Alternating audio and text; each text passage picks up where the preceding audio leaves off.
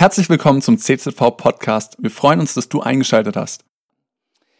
Jakobusbrief, ihr seid am Ende angekommen und ich habe die Ehre bekommen, den Abschluss zu machen und es geht ums Gebet. Ich möchte mal ganz unkonventionell beginnen. Ich möchte euch mal bitten, was zu tun am Anfang der Predigt. Hat wahrscheinlich noch nie ein Prediger von euch verlangt und ihr kommt euch wahrscheinlich komisch vor und wisst gar nicht, warum ich das tue. Legt mal eure Hand auf euer Knie. Tu das mal. Wie, wie, wie fühlt sich das an, das Knie bei euch da? Ich weiß, da ist die Hose drüber oder der Rock. Manche sind vielleicht auch auf der Haut. Aber Jakobus, ihr habt ja schon viel über ihn gehört, ihr wisst viel, er ist der kleine Bruder von Jesus. Er hat diesen Brief geschrieben, war wahrscheinlich der erste Brief, der überhaupt geschrieben wurde im Neuen Testament. Und er hatte einen Spitznamen. Und der Spitzname von Jakobus war, wisst ihr das? Ihr seid durch und habt es noch nicht gehört, passt aber heute gut zum Abschluss. Genau, Kamelknie hat man ihn genannt. Der Jakobus, der hat wahrscheinlich Knie gehabt, so wie bei dir und bei mir die Fußsohle aussieht. Und es liegt daran, dass er viel Zeit auf den Knien vollbracht hat.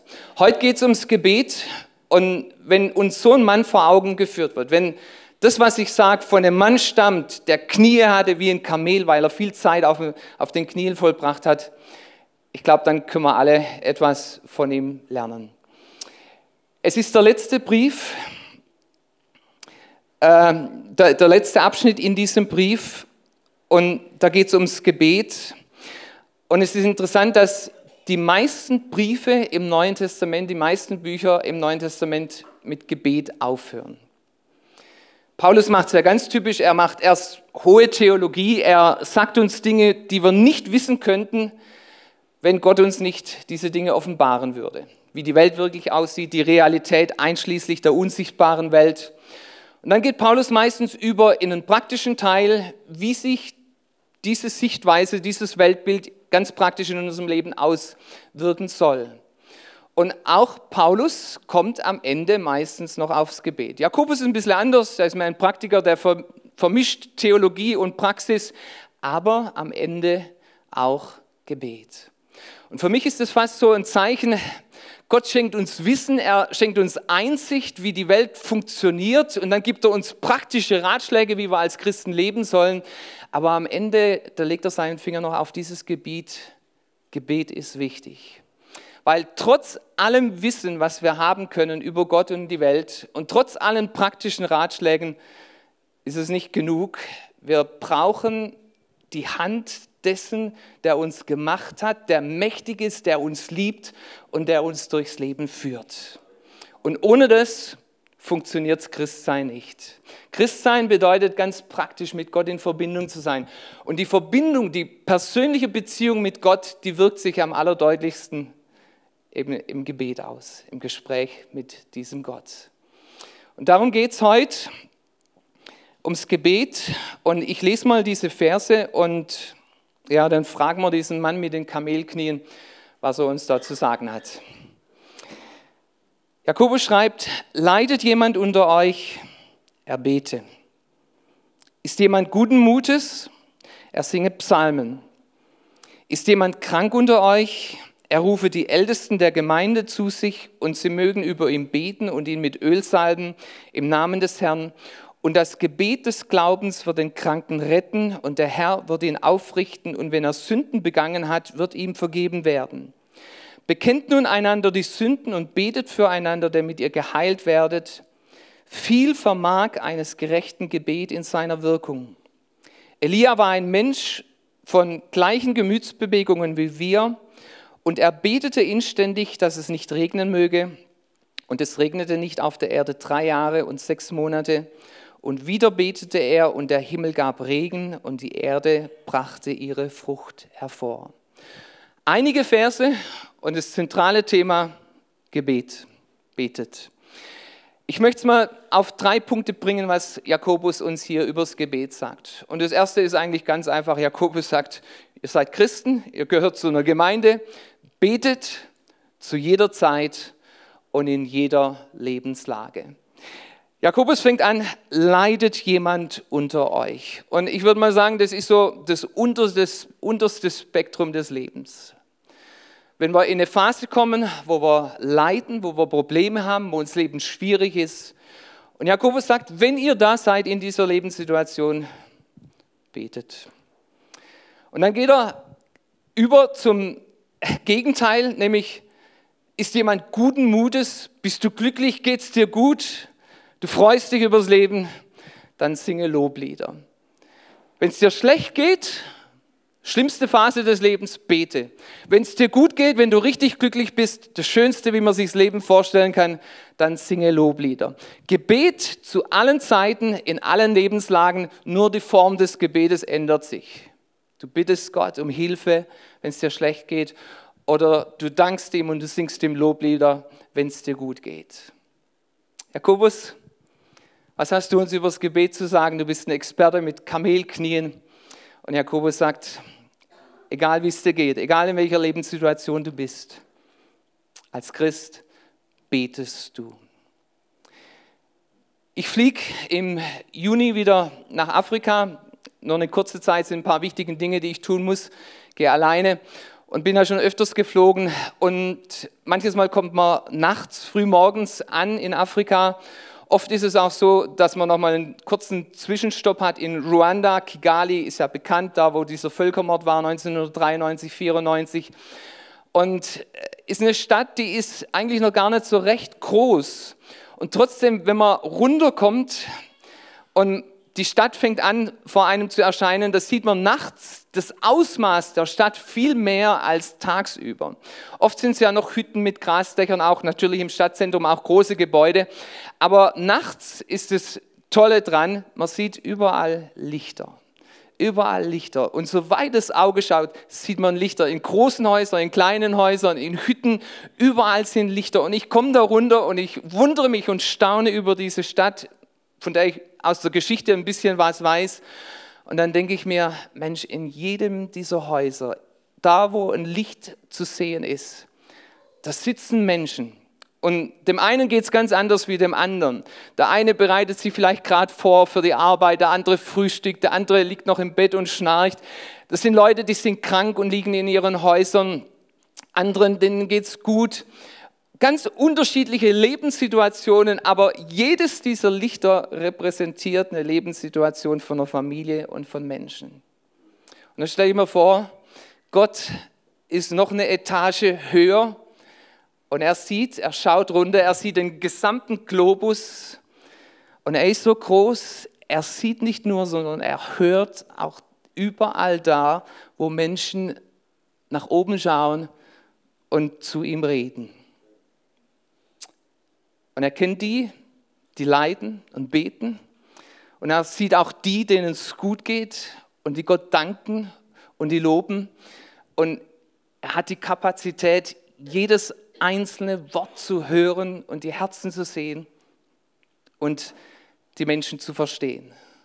Das ist unser Gott. Gebet aus seiner Perspektive. Er ist immer da, bei Tag und bei Nacht. Volk Israel im Alten Testament in der Wüste, bei Nacht war die, Wolken, äh, die Feuersäule da, die Shekinah-Wolke, die sie gesehen haben, die hat sie geführt. Tagsüber hat sie sich verändert, da war es eine Wolkensäule, aber egal, Gott war da zu jeder Stunde, in jeder Lage, er war da mit seinem Volk.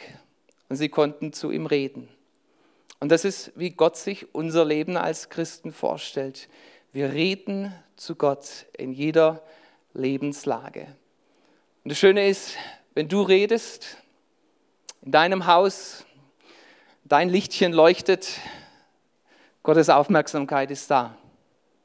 Er sieht dich und er hört. Wie sieht es aus? Bist du ein Beter? Oder bist du nur ein 50% Beter? Also nur wenn es dir schlecht geht, dann betest du, wenn es dir gut geht, dann vergisst du es. Gott möchte, dass wir es lernen, in jeder Lebenslage zu beten. Als Jesus mit seinen Jüngern unterwegs war auf der Erde, da haben seine Jünger gelernt, am intensivsten zu beten, wenn sie da, wo ihre Stärken lagen im Leben, in ihrer Persönlichkeit, wenn sie da nicht mehr weiter wussten. Jesus hat ja viele Wunder getan, die Jünger waren dabei, Jesus hat Menschen geheilt, hat Besessene befreit und viele Wunder getan, aber Jesus hat sieben Wunder getan und ihr kennt die symbolische Zahl sieben aus der Bibel, die Zahl der Fülle. Er hat sieben Wunder getan, die direkt mit dem Leben seiner Jünger zu tun hatten. Und jedes dieser Wunder war irgendwo am See, hatte irgendwas mit Wasser, mit Fischen, mit Netzen oder Angeln zu tun. Jesus läuft übers Wasser, Sturm, äh, in der Nacht. Er sagt, werft das Netz auf der anderen Seite aus und sie hatten Misserfolg vorher, dann hatten sie Erfolg. Einmal werft die Angel rein und dann wird ein Fisch gefangen und er hat eine Münze im Mund. Wenn er es mal durchzählt, sieben Wunder und es hat immer irgendwas mit dem Wasser zu tun und Wasser, Fische, das war die Stärke der Jünger. Und da ist ein Zimmermann, der eigentlich nichts mit dem Wasser zu tun hat, sondern mit Holz und mit dem, mit dem Hammer und diesen Geräten. Und er zeigt ihnen auf dem Gebiet ihrer Stärke, dass sie ihn brauchen, um erfolgreich zu sein und dass er Meister jeder Lebenslage ist.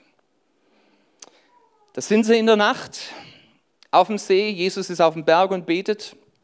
Und dann kommt er ihnen nach übers Wasser. Und sie kriegen panische Angst, weil es stockdunkel ist und dann kommt ein Sturm und diese erfahrenen Seeleute kommen an die Grenze ihres Könnens. Sie kriegen Angst. Und dann kommt Jesus. Und sie rufen und er hört. Einmal war Jesus im Boot und die Jünger haben panische Angst im Sturm auf dem See und Jesus schläft. Er hat den Frieden, selbst in dieser Situation. Aber als dann Petrus ruft, Meister, Siehst du denn gar nicht, wie es uns geht? Hilf uns. Die Stimme, die hört Jesus. Er kann schlafen, wenn der Sturm tobt, aber wenn einer seiner Jünger seine Stimme erhebt und um Hilfe ruft, dann hört er. Bete in jeder Lebenslage. Das ist, was Jakobus uns sagt. Jakobus, was gibt es noch zu lernen über das Gebet von dir? Jakobus stellt eine dritte Frage in Vers 14 und er sagt, ist jemand krank unter euch? Und dann sagt Jakobus eigentlich viele Dinge. Das ist der größte Abschnitt übers Gebet, dieser zweite Punkt. Da geht es um Älteste, da geht es auch um das gemeinsame Gebet oder Füreinanderbeten unter Christen. Da geht es um Sünde im Zusammenhang mit Krankheit, mit Gebet. Da geht es um Glauben, da geht es um Salben mit Öl. Da geht es ums Bekenntnis der Sünde, Vergebung und Rettung. All diese Dinge werden da miteinander vermischt. Und wer sich im Reich Gottes ein bisschen auskennt, im christlichen Bereich, der weiß, diese Begriffe, die ich genannt habe und diese Dinge, die dahinter stecken, hinter diesen Begriffen, wenn die in einer unweisen Art und Weise miteinander verwischt werden, dann kommt ein ganz hochexplosives äh, Gemenge dabei heraus. Und Jakobus erwähnt es. Tatsächlich, diese Dinge, die haben mit Gebet, Gebet für Krankheit zu tun. Ich komme gleich noch kurz drauf, aber der wichtigste Punkt ist mir eigentlich hier, und das ist der zweite Punkt. Jakobus sagt, du kannst als Christ, auch als einer, der betet, der Gott kennt, du kannst in eine Situation kommen, wo du Gebetsunterstützung von anderen Christen brauchst. Und der beste Platz, wo du das bekommst, was du brauchst, ist die Gemeinde. Hier kriegen wir die Gebetsunterstützung, die wir in bestimmten Lebenssituationen brauchen können. Ich glaube, viele von euch kennen Ingolf Elsel war ja früher Präses des BFP, war Leiter von circa 800 Gemeinden in Deutschland, international tätig, ein klasse Predigtdienst, Gebetsdienst, der hat für Kranke gebetet, hat Gebetserhörungen erlebt, auch Krankenheilungen in seinem Dienst erlebt. Jetzt vor einem Jahr oder zwei Jahren ist seine Frau in Israel, wurde ein Hirntumor entdeckt.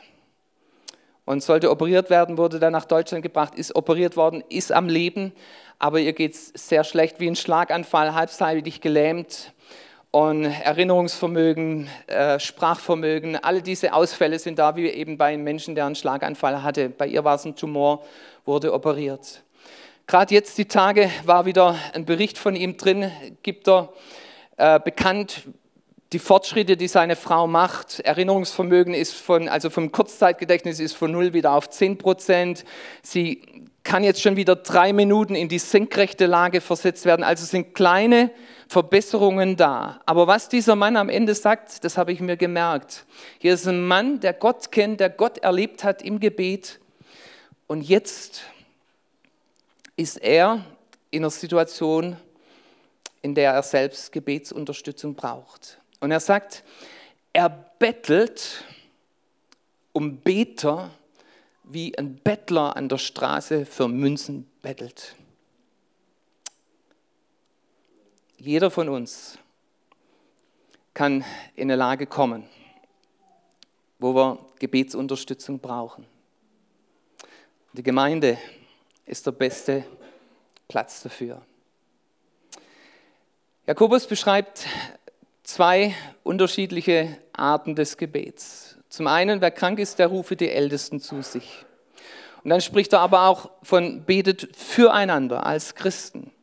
Und das sind beide ganz reale Möglichkeiten. Gott hat Älteste in eine Gemeinde gegeben, das sind die offiziell eingesetzten Leiter. Das sind Menschen, die sind nicht perfekt, die haben Fehler und trotzdem erfüllen sie bestimmte Qualitäten, die zu einer geistlichen Reife gehören und denen traut Gott zu, dass sie Entscheidungen für eine Gemeinde treffen, hier auf der Erde. Die wurden erkannt, die wurden berufen, die wurden eingesetzt und gesegnet und sie sind zu respektieren von der Gemeinde als die menschlichen Leiter einer Gemeinde. Und auch in Not, in Krankheit spielen sie eine besondere Rolle. Das hat Gott ihnen zugedacht. Wer krank ist, der rufe die Ältesten zu sich, dass sie mit ihm beten und ihn mit Öl salben und es wird besser mit ihnen werden. Das ist eine Zusage, die Gott macht und er gibt die Verantwortung und die Autorität der Ältestenschaft. Aber dann spricht Jakobus weiter und erwähnt auch das andere. Betet füreinander. Und er erwähnt sogar das Bekenntnis der Sünde. Er sagt, bekennt einander die Sünden und betet füreinander und es wird besser werden. Wir dürfen das auch. Du bist ein Christ, du bist wiedergeboren, der Heilige Geist wohnt in dir. Du kannst für den, der neben dir sitzt, beten. Der Heilige Geist sehnt sich danach, dich zu gebrauchen, damit anderen Menschen gedient wird, auch in der Gemeinde. Und wir dürfen von beiden Möglichkeiten Gebrauch machen.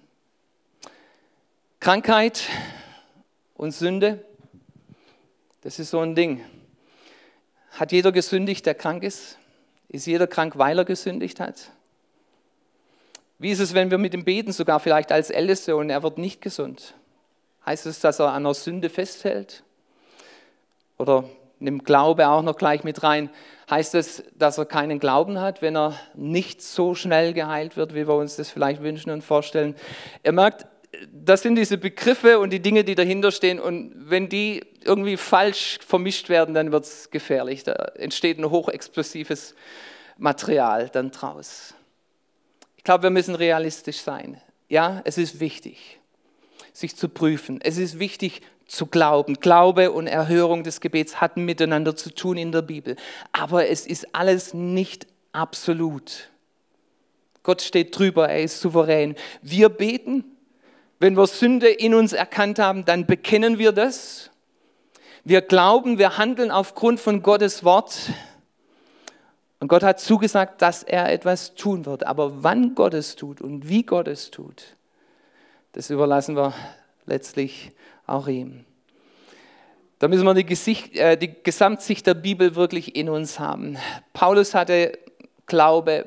Paulus war ein Mensch, der gesagt hat, wenn ich mich selbst anschaue, obwohl ich mich selbst nicht beurteile, ich überlasse das letzte Urteil Gott, aber wenn ich mich selbst anschaue, dann weiß ich nichts, was falsch ist in meinem Leben. Er hatte keine Sünde in sich.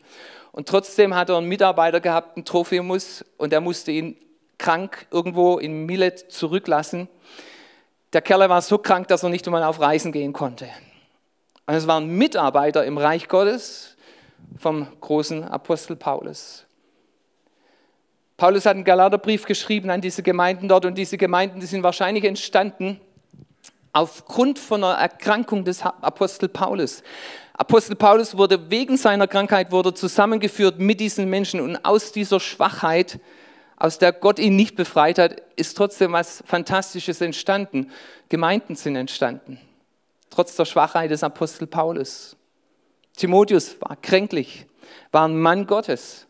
Und so ist es bei uns auch. Wir dürfen da nicht falsche Rückschlüsse ziehen und trotzdem das Richtige auch tun. Betet, glaubt. Und wenn da was ist, was zum Vorschein kommt in so einer Situation. Und oft ist es ja so, dass tatsächlich, wenn eine schwere Krankheit diagnostiziert wird, dass wir Menschen anfangen, tiefer nachzudenken und ehrlicher werden und ernsthafter. Und dann können manches Mal Dinge vorkommen, über die wir vorher einfach leichtfertig hinweggegangen sind, weil wir das Leben genossen haben und wir haben uns nicht solche Gedanken gemacht. Und dann kommt die Krankheit und dann kommt vielleicht auch die Möglichkeit, dass wir denken, wer weiß, wie lange ich noch lebe. Und wir gehen tiefer in unserem Denken und da kommen Dinge zum Vorschein. Und ich glaube, das ist, was Jakobus meint. Wenn sowas passiert, ist es gut, einen Pastor zu haben, dem man vertraut, einen Freund zu haben, eine Freundin zu haben, mit der man reden kann und man kann sich gegenseitig seine Sünden, seine Schwachheiten, seine zu kurz kommen, seine Fehler bekennen. Und es ist Vergebung da und Gott sagt, ich werde auch Heilung schenken. Das ist der zweite Punkt des Jakobus. Jeder von uns kann in eine Situation kommen, wo wir Gebetsunterstützung brauchen. Und die Gemeinde ist der beste Platz dafür. Du bist am richtigen Platz heute Morgen in der Gemeinde, Gemeinde Jesu. Jakobus sagt uns noch was und der Jakobus sagt uns noch ein drittes über das Gebet. Er sagt, Gebet ist effektiv. Unterschätze nicht die Möglichkeiten des Gebets, was Gott uns durch dieses Privileg eingeräumt hat. Viel vermag eines gerechten Gebet in seiner Wirkung. Manches Mal sagen wir ja so leichtfertig, ah, ich bete für dich. Manches Mal tun wir es gar nicht. Gebet hat Kraft. Gebet hat Wirkung. Gott hört Gebet. Und Jakobus erwähnt hier einen Mann aus dem Alten Testament, hätte auch viele andere erwähnen können, aber er nimmt Elia. Und er nennt Elia einen Gerechten, viel vermag das Gebet eines Gerechten, aber im nächsten Satz sagt so, Elia war ein Mensch wie du und wie ich, mit gleichen Gemütsbewegungen. Und schaut euch die Geschichte des Elia an, was für ein Mann war er. Er war ein kraftvoller Prophet, ja, das war er auf der einen Seite. Auf der anderen Seite war er manches Mal zu Tode betrübt. Der war so verzweifelt, dass er betete, Herr, lass mich sterben, es ist genug. Ich möchte jetzt das Leben am liebsten zu Ende bringen. Und er betet, dass es nicht regnet. Und es hat aufgehört zu regnen für drei Jahre und sechs Monate. Aber Jakobus erwähnt hier eigentlich nur das Äußerliche, um das es geht. Um was es wirklich ging, war ja die geistliche Situation des Volkes, des Volkes Israels. War eine ganz schwierige Phase. König Ahab war ein Weichei und war mit einer starken Frau verheiratet, die das Zepter übernommen hat, Isabel. Und die war eine Phönizierin, Baals Priester, Baals Propheten, die hat sie eingesetzt, die hat sie äh, in die Macht gebracht und die, die Priester und die Propheten Israels, die mussten sich in Höhlen verstecken. So war die Situation damals, die geistliche Situation. Und um das ging es eigentlich. Und der Elia war einer der übrig gebliebenen wahren Propheten. Und er hat die Situation erkannt und fing an zu beten. Wie hat er gebetet? Jakobus sagt, er betete inniglich. Geht mal ins Alte Testament und guckt da, wie er gebetet hat. Es geht heute um die Knie, ja, wie sie aussehen bei Jakobus. Und der Elia, der muss auch schlank gewesen sein, weil sonst kann man das gar nicht. Der hat seinen Kopf tatsächlich zwischen die Knie gesetzt und hat die Knie zusammengedrückt und hat so zu seinem Gott gebetet. Ist eine ziemlich untypische Gebetshaltung. Ne? Ich weiß nicht, ob ihr das schon mal gemacht habt. Kopf zwischen die Knie und dann beten. Der Mann, der hat ernstlich gebetet. Es war ihm ein ernstliches Anliegen. Und um was hat er gebetet? Ich glaube, wir können viel lernen von Jakobus und von Elia übers Gebet. Er betete dass der Regen in Israel aufhört. Und Israel ist ein Agrarland, damals wenigstens, heute ist es hochtechnologisiert, aber damals ein Agrarland und ein Agrarland hängt ab vom Niederschlag, dass genügend Regen da ist. Und dieser Elia, er betet, dass der Regen aufhört. Im Prinzip wäre das wie in Deutschland, wenn wir für eine Wirtschaftskrise beten würden. Herr, schenk, dass die Wirtschaft auf den Boden kommt dass endlich mal der Wohlstand der Leute äh, weggenommen wird und dass sie anfangen, das Leben wieder von einer anderen Perspektive zu sehen. Und es ist tatsächlich so, manches Mal braucht es einen Zusammenbruch des Segens Gottes, damit Menschen anfangen, wieder neu über Gott nachzudenken. Aber wir Christen, wir sind ja so lieb, wir beten immer für Regen, ja? wir beten immer für Segen, weil wir äh, denken, wir müssen lieb sein. Elia, der hat das Richtige gebetet für sein Volk damals. Und es kam eine Riesenkrise, bis Gott dann gesagt hat, so Elia, jetzt möchte ich wieder Regen senden. Und dann fing Elia an, für Regen zu beten. Kopf zwischen die Knie, inniglich gebetet. Ich glaube, da zwischen den Knien, da hat er den hellen blauen Himmel hat er nicht so sehr gesehen, dass keine Wolke da ist, nichts am Horizont. Dann hat er den Kopf reingesteckt, dann hat er hochgeguckt und hat seinen Diener gesandt, geh und schau, ob die Wolken, ob der Regen kommt hey, ist noch nichts da. Und ihr kennt die Geschichte, siebenmal ging das hin und her, bis eine kleine Wolke so groß wie eine Faust zu sehen war. Und Lea sagt, komm, lass uns gehen, der Regen kommt. Und Gott hat sein Gebet erhört. Viel vermag das Gebet eines Gerechten. 1857, 58 ist eine Erweckungsbewegung entstanden in Amerika durch einen Mann, der hieß Jeremiah Calvin Lampire und er ist nicht bekannt, hat nie ein Buch geschrieben, hat nie eine Gemeinde gegründet, war nie ein Pastor von einer Mega-Church oder sowas. Er war ein Laie. Und deshalb ist die Bewegung, die er ins Leben gerufen hat, auch genannt nach dieser Art. Sie wird genannt die Laiengebetsbewegung. Wenn ihr mal googeln wollt, könnt ihr, macht es aber auf Englisch, weil auf dem Deutschen ist fast nichts da im Internet. The Layman's Prayer Movement. War ein Mann, der die Lage der Nation erkannt hat in Amerika. Die Kirchen waren leer, Christen waren kalt. Und er sagt, ich kann was tun, ich kann beten. Dann hat er Tausende von Flyern verteilt in Gemeinden an Christen und zum Gebet gerufen. Und bei der ersten Gebetsversammlung waren sechs Leute da. Bei der zweiten waren es 24. Bei der dritten waren es 40. Es war am 23. September 1857.